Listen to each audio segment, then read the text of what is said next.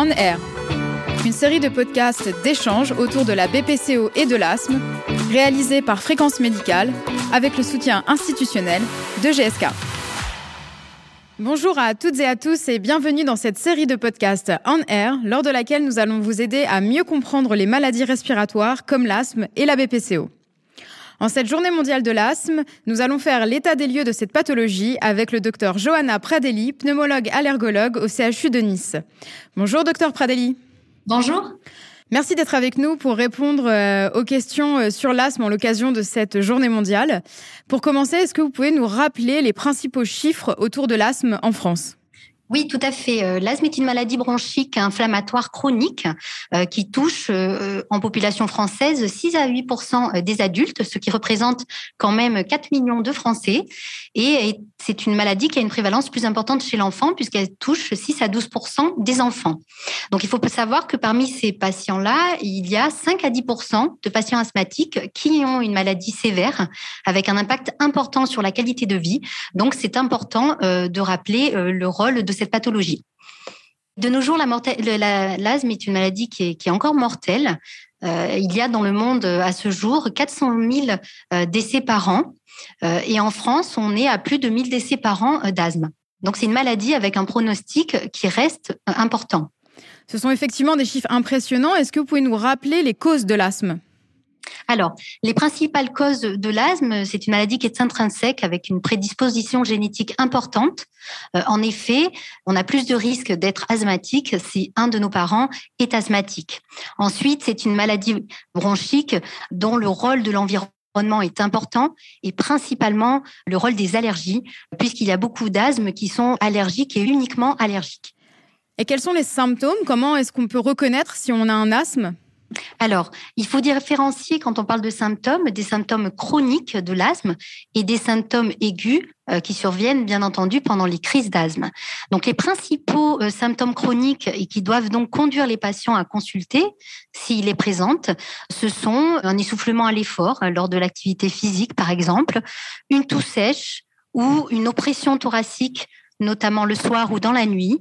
Euh, parfois, les patients peuvent être aussi emmenés à consulter parce qu'ils entendent des sifflements dans la poitrine. Donc, tous ces symptômes-là peuvent faire évoquer un asthme. Alors, bien entendu, hein, tous ces symptômes ne sont pas spécifiques de la maladie asthmatique, mais ces symptômes doivent conduire à consulter un pneumologue. Vous avez parlé de crise d'asthme. Quels sont les facteurs favorisant ces crises d'asthme? Alors, les principaux facteurs favorisants, notamment pendant la période hivernale, sont les infections virales, que peuvent être la grippe, les virus de type VRS ou le Covid. Il y a aussi d'autres facteurs favorisants. Actuellement, le printemps arrive, euh, que sont les allergènes, notamment les allergènes polliniques.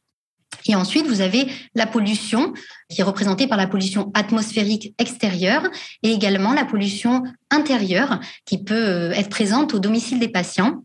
Et le dernier facteur favorisant qui est assez important en médecine est le tabagisme qui peut être soit actif, hein, mais également le tabagisme passif qui a un rôle de plus en plus important dans les exacerbations des maladies respiratoires. Quels sont les principaux traitements à disposition euh, pour traiter justement l'asthme?